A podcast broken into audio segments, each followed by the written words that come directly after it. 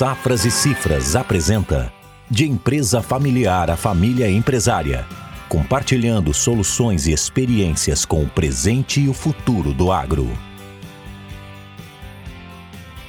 Olá pessoal, estamos de volta para dar sequência nos nossos podcasts que tratam sobre regularizações fundiárias. Estará conosco novamente o Alessandro Acosta, sócio consultor das Safras e Cifras, que estará esclarecendo alguns pontos importantes sobre esses assuntos. Então ele trará mais informações para nós. Olá Michele, olá pessoal que nos acompanha. Aqui estamos novamente participando do podcast de Empresa Familiar a família empresária. Hoje vamos dar sequência no nosso bate-papo sobre regularizações fundiárias. Então, Alessandro, terminamos o primeiro episódio e eu fiquei bastante curiosa para saber mais sobre essas questões fundiárias, porque são pouco faladas e muitas delas são uma curiosidade para os produtores, porque desconhecem como elas funcionam. Então, imagino que o pessoal também tenha ficado bastante curioso para saber mais. Então, eu inicio te perguntando em relação ao CAR. Qual é a relação do CAR com a declaração de TR? Já que foi o assunto do ITR que nós tratamos na nossa última conversa. Muito boa pergunta, Michele, pois esse é um exemplo didático onde falávamos da realização das diferentes declarações ou cadastros por diferentes profissionais, né? É, temos muitos exemplos onde o produtor contratou um profissional para realizar o CAR, no entanto, não é esse mesmo profissional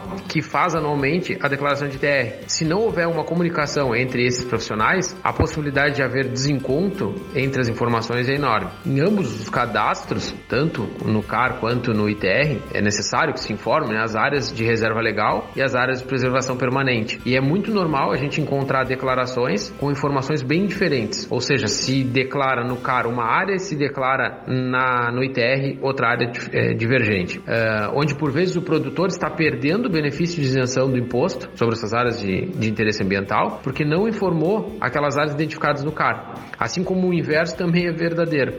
Acontece é, casos que o produtor produtor informa áreas de vegetação nativa e que de fato não existem na propriedade e que fica facilmente evidenciado no CAR e passivo de uma fiscalização por imagem satélite. É verdade, Alessandro. O avanço da tecnologia tem favorecido muito os processos fiscalizatórios. Então é um ponto que precisamos ter bastante atenção e principalmente sobre a ótica fundiária, visto que hoje os órgãos ambientais e fiscalizadores conseguem visualizar informações sem a necessidade de uma visita na propriedade. Então eles conseguem visualizar por imagem de satélite, o que favorece muito a ocorrência das fiscalizações. Então, tens mais algum exemplo prático, Alessandro, que possas compartilhar conosco? Tenho sim, e é verdade. A tecnologia veio a contribuir com o serviço de todos, né? Auxilia muitos produtores, mas também auxilia os órgãos fiscalizadores. Como exemplo prático, eu trago a questão das análises de continuidade, pois tínhamos muitos imóveis com declarações de TR contínuas, porém declarados como imóveis independentes, o que impacta é, diretamente na redução do valor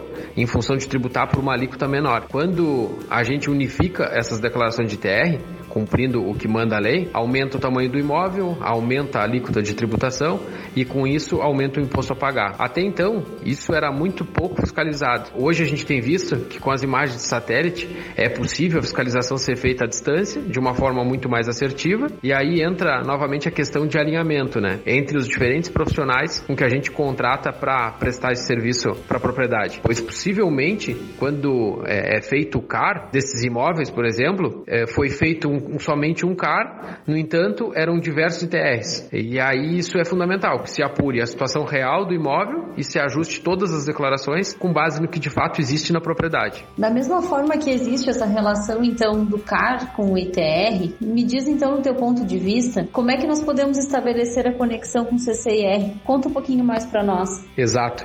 Existe conexão sim, pois, como nós já falamos, né, o ITR e o CCR são declarações distintas, mas é fundamental indispensável que exista similaridade nas informações prestadas, é, pois afinal de contas a gente está falando de uma mesma propriedade. Então não faz sentido a gente prestar uma informação para um agente, ou seja, para a Receita Federal, e outra informação para o INCRA por meio do CCIR. E nesse sentido que o CAR, por ser um cadastro relativamente atualizado, ele tem servido como base de informação para a atualização das informações ambientais, tanto no ITR como no CCIR. Agora, quando a intenção é a atualização das informações sobre a área total do imóvel, o ideal é que se tome como base o georreferenciamento. Ok, eu me lembro que no nosso primeiro episódio, tu me falou um pouquinho sobre o Cadastro Nacional de Imóveis Rurais. Então acho que é importante nesse momento que a gente relembre um pouquinho em que momento que ocorre a vinculação dessas informações. Então, de forma bem prática, a vinculação das informações do Cadastro Certificado de Imóvel Rural,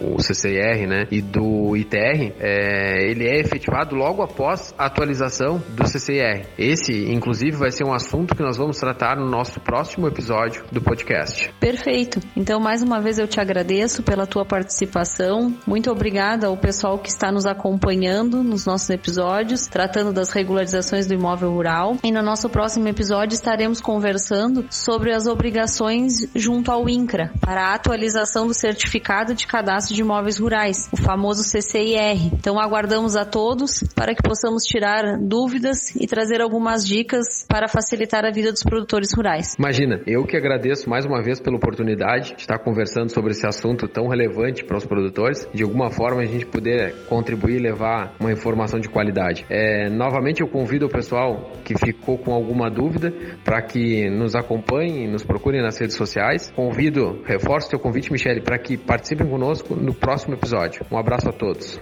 A Safras e Cifras está trabalhando por um Brasil que produz.